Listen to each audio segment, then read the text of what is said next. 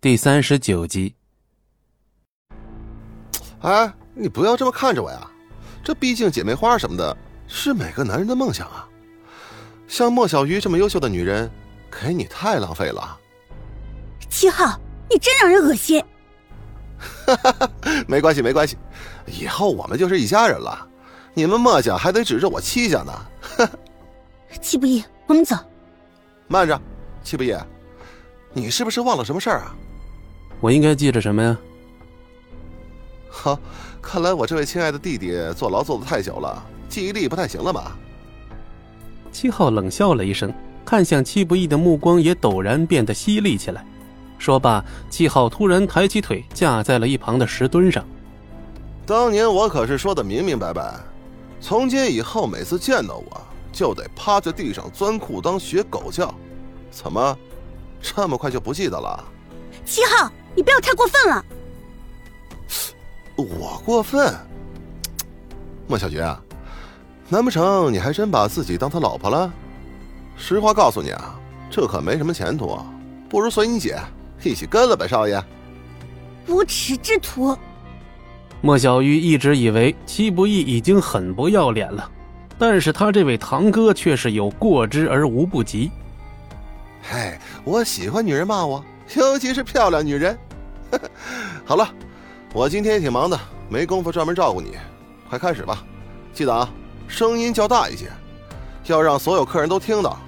记住啊，是所有人，但凡有一个人听不到，你就得重新叫，叫到听到为止，懂了吗？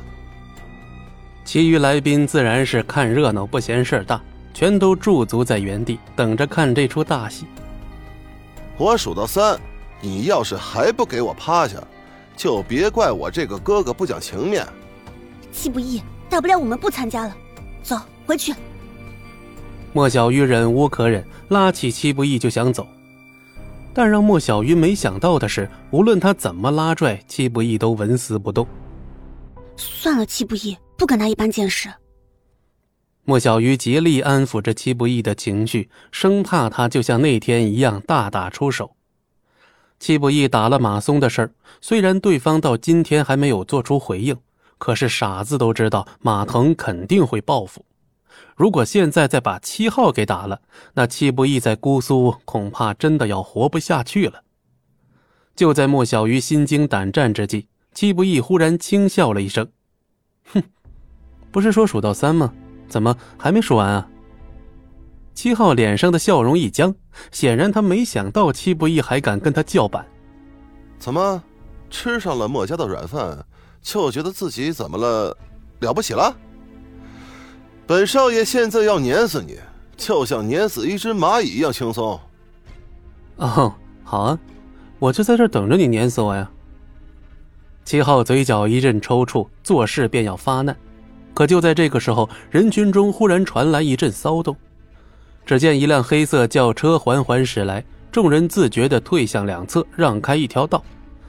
紧接着，一名看起来可能还不到二十的少女从车上走下来。不同于其他人的盛装打扮，这位少女就像刚放学似的，穿着一双球鞋、一条牛仔裤、一件干净的白色衬衣，头发也只是很随意地扎了个马尾，还略显青涩的脸蛋上并没有任何化学产品的修饰。只是单纯的素颜，但是看得人心驰神往的。七号一看这位少女，甚至都撇下了七不义，屁颠屁颠的迎了上去。黄小姐，没想到是你亲自来了，不欢迎吗？那我走就是了。七号想亲自领少女进去，可刚多靠近了一步，就被一名随行的老者伸手拦住了。岂敢岂敢，黄小姐能来，是我七号啊啊不。是我们戚家的荣幸，啊，快请进。七号一脸讪笑的在前领路，哪里还有戚家大少爷的威风？小月，是谁啊？你连他都不知道？你知道姑苏第一家族王家吧？他就是王家千金王雨柔。嗯，长得挺好看的。哎，小月，你等等我，你走那么快干嘛？本集播讲完毕，感谢您的收听。我们精彩继续。